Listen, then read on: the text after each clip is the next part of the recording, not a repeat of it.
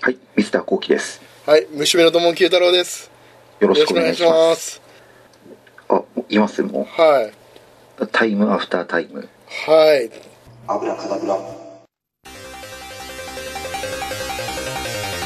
ま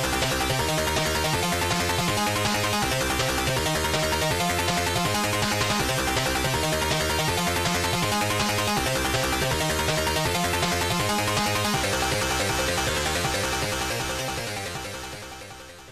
あ、いこれなんかね、海外ドラマ化もするみたいだしね。ね、ハーバード・ジョージ・ウェルズ、うん。ね、SF の父って言われてる、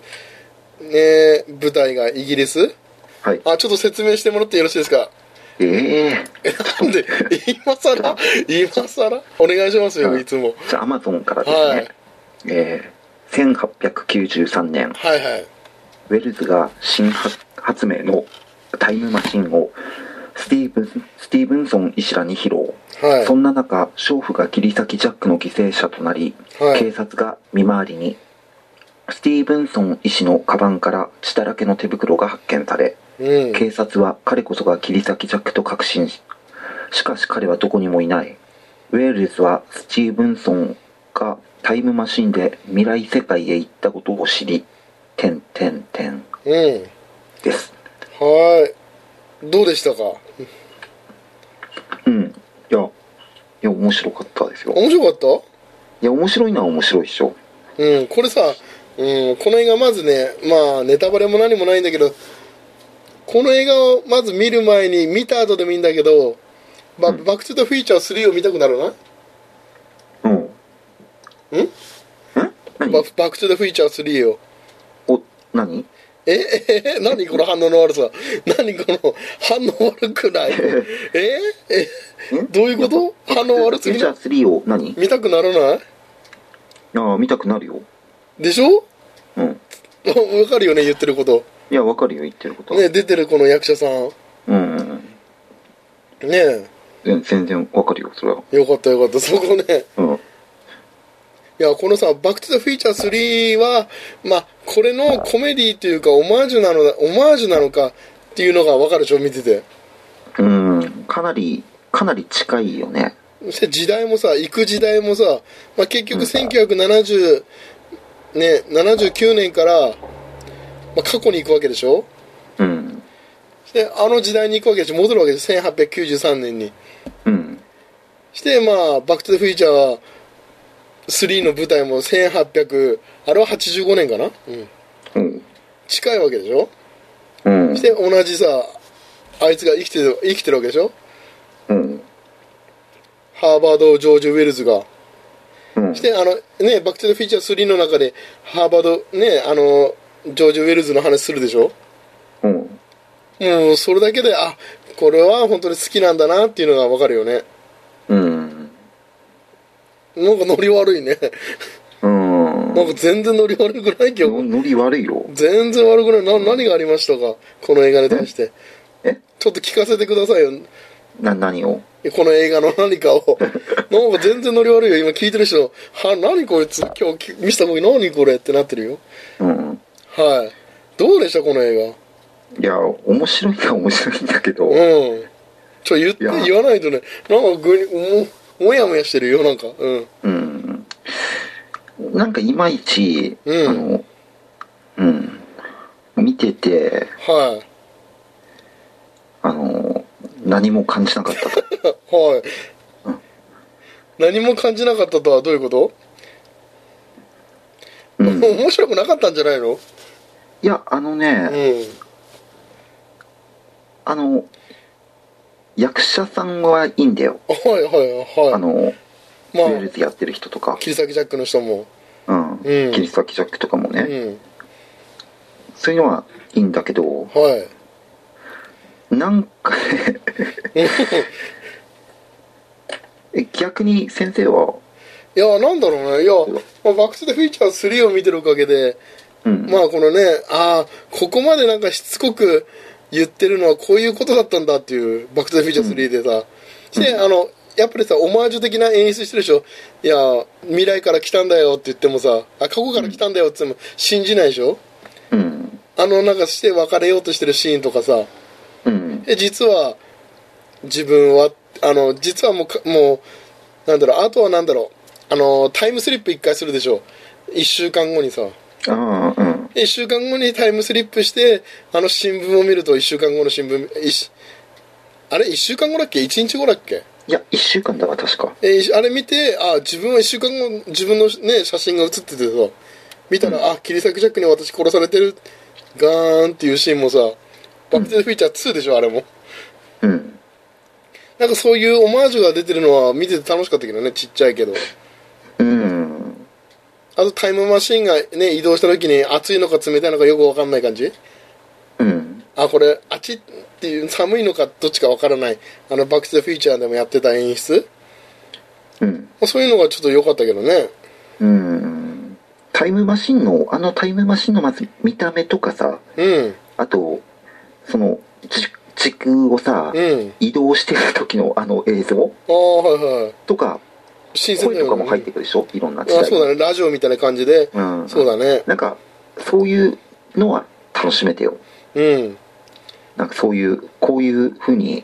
うんあの、うん、やるんだなっていうような、この映画では。ね。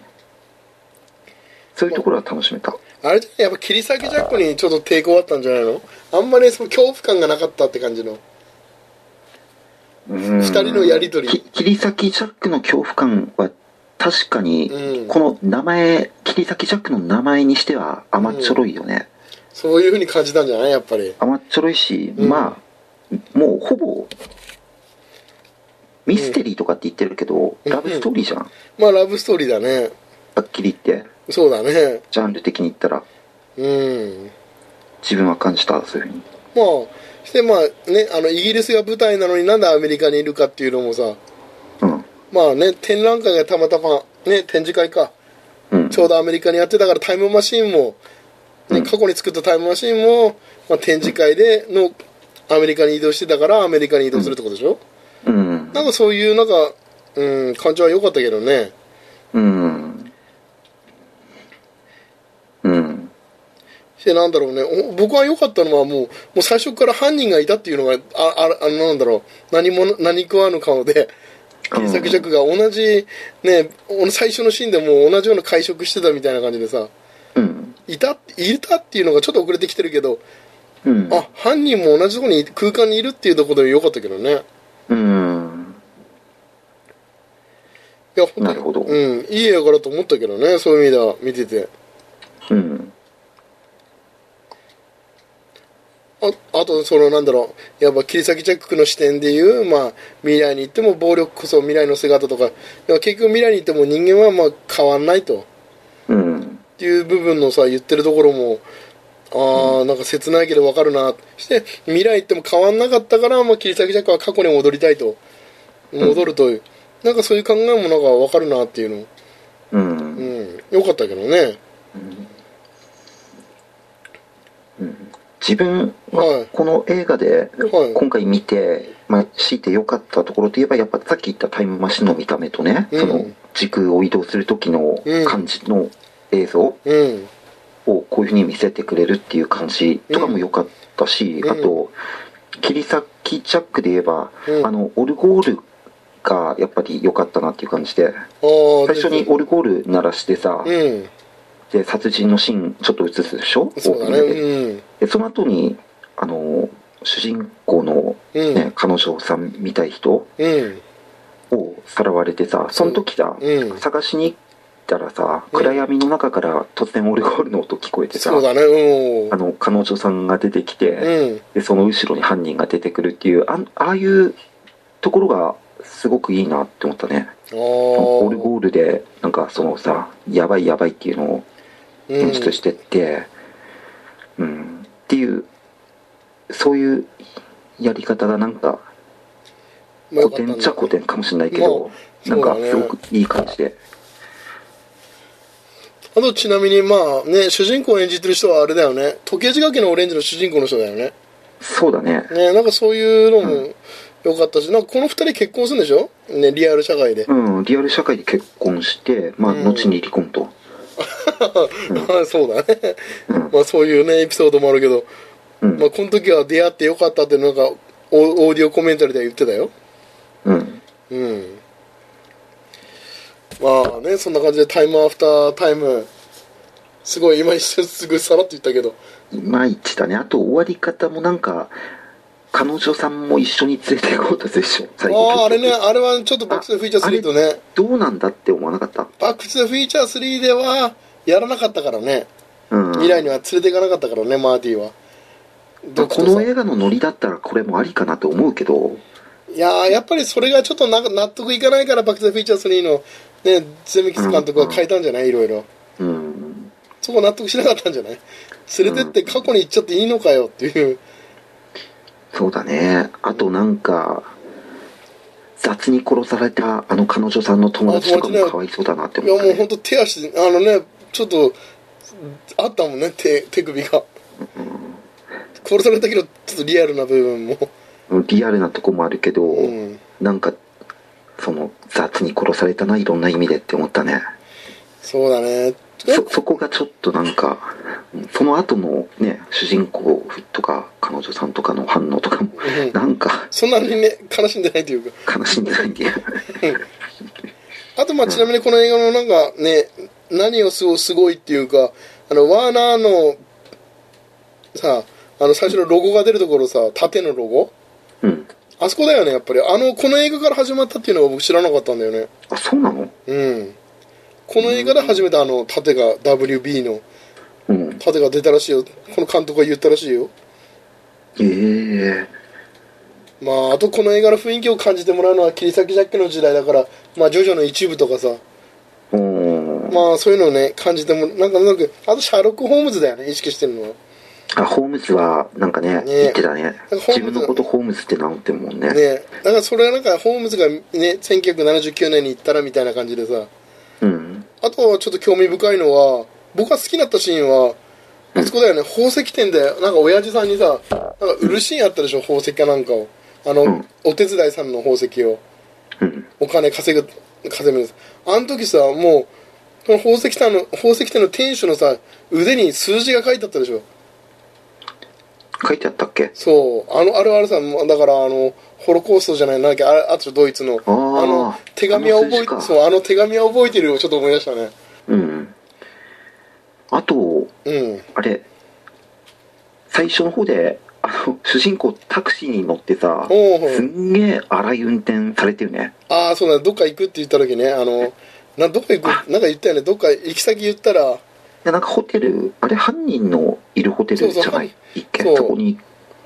そうだね行く時そうにタクシー乗ってそうだね荒い運す転んすんげえ荒い運転されたところはちょちょっと笑ったけどね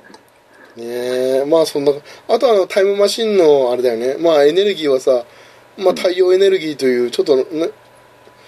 部分もね良かったかなって気がするよなんか理屈としては、うんまあそんな感じでねいいこともあったけどまあなんかね、まあ、物語として敵と味方まあ登場人物が少なくしてるっていうのもあるけどうんまあビフビフみたいな敵がちょっとねやっぱりその切り裂きジャックはビフにはなれなかったかなと。うんうん、かなっていう部分のちょっと物足りなさはあるけどねうん結構いい男なんだよなそういう意味ではだから主人公とも分かり合ってるしさうん仲いいというかと元友達だからっうんていう部分はちょっと引っかかる部分はあったかな僕もうんまあそんな感じでちょっとねまあこんな感じで喋ってみましたけどいかがですかふわふわの回だけどこれお蔵入りの回かいこれ、うん、えお蔵入りじゃないこれ大丈夫かいこれいやいいんじゃないですかだってね、うん雑談したっしょ最初雑談でいいのか全然コックスに乗れてないでしょ見た時よくわかんないで終わってるからうんまあそこで、ね、つ僕もよくわかんないになってるしあもう先生の言いたいことバンバン言ってください今回いやーまああとね見たらベイビードライバー見たよえベイビードライバーあれね評判いいよいやもうねこれはかなり面白いねこれは全然問題ないよねこれはかなり向きでもあるし、うん全然面白いねうん全然もうこれねもうもうあえて言う必要もないぐらい面白いねうんまあミスコケも大好きだと思うよああ僕もうんなんかねそんな気するわ音楽とかもいいんでしょいやもうもう CD 僕ポチったもんもううんこの主人公が聴いてる、ね、曲リストをいやあれサントラの見たんだけど、うん結構マニアックだわあれへいやあれねやっぱり歌詞で多分意味がつながってんだろうねきっとえその聴いてる歌詞によって主人公の心情を表してるとうん主人公ももうあんまり喋んないんだよねうんでこれ喋んない中でその要は困った時耳鳴りは鳴るっていう感じもあるんだけど、まうあ、ん事故で耳鳴りの、まあね症状障害を持ってんだけどうんなんだろうね心がやっぱ弱いんだろうねちょっと主人公うん見てて思ったのがなんかやっぱ自分の嫌な思いとかしてる時耳鳴り鳴ってるような感じするんだよねうんでその時にあのヘッドホンして音楽聴いて和ますと、うんちょっと嫌な時あった時音楽聴くっていうのがすごいわかるなと思ってああいいねそういうので音楽聴いたらちょっと落ち着くんだよねうんまあ、それがちょっと怖い部分でもあるんだよねなんかとん嫌なこと周りがねとっても怖いことしてるのに自分が音楽聴いてそこを和むとうん現実逃避するみたいな感覚うんでも、まあ、運転は天才的だからさうんあとこの運転に限ってはなんだろうね明かしてないんだよねなんで自分はすごい運転が速い得意なのかっていうのを天才的にうんストーリーにはまた触れてないんだよね全くうんもう上手いからっていうことになっててうんあとはこの映画良かったのはジェイミー・フォックスが良かったですねうん悪い役は似合うね彼はもう本当に今回も悪い役だったよ怖い役だった、うんあいつさえ邪魔しなければ全てうまくいったのにっていういい邪魔したかしあの映画でいいとこいいいい映画ってそうでしょ主人公の思い通りに行くはずだったのにあいつが邪魔してあいつが来たからうまくいったのにっていうような部分はたくさんあるんだよこの映画いやいい映画だったよこれベイビードライバーねああでもね、札幌ではなんか札幌フロフロンティアフロンティアシネマうんしかやってないんだよねうんだから見に行くのはちょっとしんどいまあ電車だったらいけるけどねシネマフロンティアかうんまあこの映画もおすすめだしタイムアフタータイムもおすすめだしコクソンちょっともう一回ちゃんと見ないとな、な何をコクソンコクソコクソンねンうんちゃんと見てねうん話できるぐらいに、いやでも面白かったよだから渡良瀬さんの後編と前編、なんか時間ね聞く時間がなかなかなくてね面白いなと思って話して感想書いたら、うん反応がねしてくれてお二人が、うんで金敵さんも反応してくれてうんいう感じは味わえたけどねうんコクソンはねもういもう一回見てもいいかなって思うんだけどまあでも聞いてから見た方がいいかもしれない渡良瀬さんをもうんだね、うんこん今回はね聞いてからう我々と違ってちゃんとしたトークしてるから こうんのグダグダの序盤のグダグダトークにはなってないからね、ねえミスターコーヒーさんはなんかなんか劇場とか行ってないんですかいや行ってないねあの、うん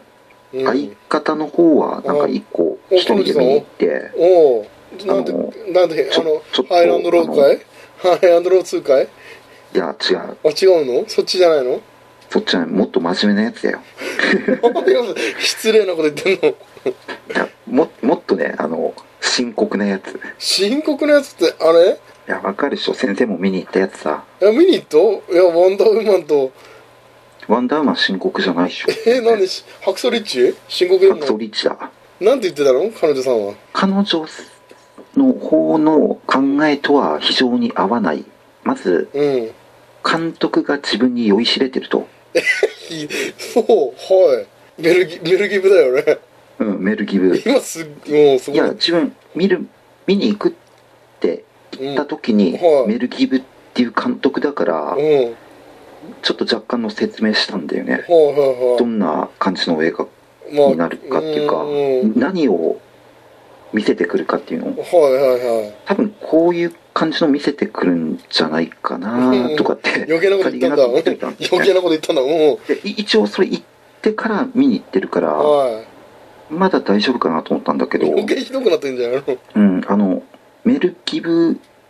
監督がうん私はほ私はうなな気に持ち悪いと思ったと気持ち悪いと思ってなんだその感想どう気持ち悪いのこうのさ人、はいあ俳優さんはねうんみんなそれぞれ良かったって言ってたよ、まずうん主人公が助けに行こうとするでしょでもそうだうん自分見てないから分かんないけどね、うん聞いた話をなんとなく今思い出すとはいね、はいその間に一緒に行った人も殺されてるん一緒に行った人も殺されてる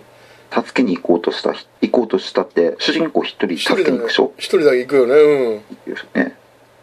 でそれを手伝う人っているでしょ手伝う人いないのいないんじゃないかない他に指導者いなかった他にいやこれ最後のシーンじゃないんじゃないかなそこあの一人であ最後のシーンとは言ってないようんそうだねそこのシーンじゃないなその人死んだよねあー死んん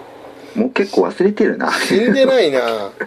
忘れてるねきっとね死んでないんじゃないかな誰のこと言ってんだうんとにかく、あはいのほ本当にあった方ねはいはいとも結構つながりがある系の人なんだよねどっちかっていうとえ何彼女さんがそうそうそうお実ー際のおーやつと 実際のやつとってな実際実際ののそうね 何ハクソリッチ沖縄沖 縄あそうそうそう沖縄と繋がってるいやうんうんとつつなつながっててうんそのねあうのんなんかおじいちゃん的な人からねうん聞かされたあなるほ話どねとかとじゃあ次回は何ですか急遽さ急遽変わるっていうこともあるじゃん変わるのもい やうめんどくさいよそこら先生が例えばいさやもうもこうれ見る見るよ今このタイミングじゃないとダメな映画があったとかっいてや言もうってもう大丈夫大もう大丈夫だからいいよもうあの言わないつもりだな俺やるややれたらやれってことで ねはいやととにかくいはとにかくねいもう言い訳だらけだいいからまあで 暗黒女子は見てよ韓国女子暗黒女子は見たあれ映画館あれ DVD かいあ DVD で見たああどうしどうでしたか清水文うんいやうんそそこそこ面白かったもうつまんもうつまんで回答だぐまあでもねまあ次回はちょっとまあ期待したいということでまあ今回はねこの雑談で雑いや談申会しで訳すないですよ、うんまあ、タイムアフタータイムでちょっと僕もねこれちょっとおすすめしねちょっとしした手前もあるから何も言えないんだけどさうんまあねなかなかレンタルもしかしたらされてないかもし場所も多いかもしれませんがいや蔦屋になかったよたるのねちょっと僕も買ったからね、うんうん、まあ、買っても1000円ぐらいで買えるので、うんまあ、バックチューザフューチャー好きな人にはちょっとおすすめかなと3が好きな人ねうん、ちなみにさ、うん タイムアフタータイム先生なんで進めたの今回なんとなくだよあほらほら一緒に雑誌見てたでしょうんそれでしょそれで見たからだよあそれでかそうだよ。せまあ、その、ほら、見てた時に、もう次の次回のね、映画の方をメインに考えてたからさ、うんその時のおまけで、ちょっとこれも見た、あ、これも面白そうじゃんっていう話になったでしょ。確かネットかなんかね。うんで、次だからメインでしょ次は本番だよ。 まあとにか くはい。うーわ、ねうん。とにかく前に進もまあ、そうだね。う、ね、とにかく前に進んでるけどね。まあ、いやいや、まあこれ聞いて全ね然戻ってるでしょタいイムやアフタータイームもうこれ、まあ、そっか、未来に行くってことね。 うん、未来に行こ未来に行きますかはい、まあ、次の映画見てそうだねその後なんかちょっと新しい映画も見たいな ちょっと古いの多いな最近脱出とかさ古いの多いかもしれないけど、ういやそれ両方とも先生進めでしょ完全にまあ脱出はね まあちょっとねもうちょっと数字がね伸び伸び悩んでるかもしれないからねちょっと70年代の映 画2連続で先生進めてきたからいや次も80年代か90年代でしょ次もうんいや次のやつはギリギリ2000年だよああそうなんだいうんギリ2000年ジャストぐらいだわやちょっとね今回ちょっとそろそろねやっぱ上半期だから足下半期だからさもうちょっと新しいのもちょっとね入れていきたいなうんちょっと考えていきますわ僕もちょっとうん真面目に考えていきますわうんじゃあそんな感じで今回はこの辺でお開きとさせていただきたいと思いますはい、はいいやー本当申し訳ございませんはいそれでは皆さんしたっけ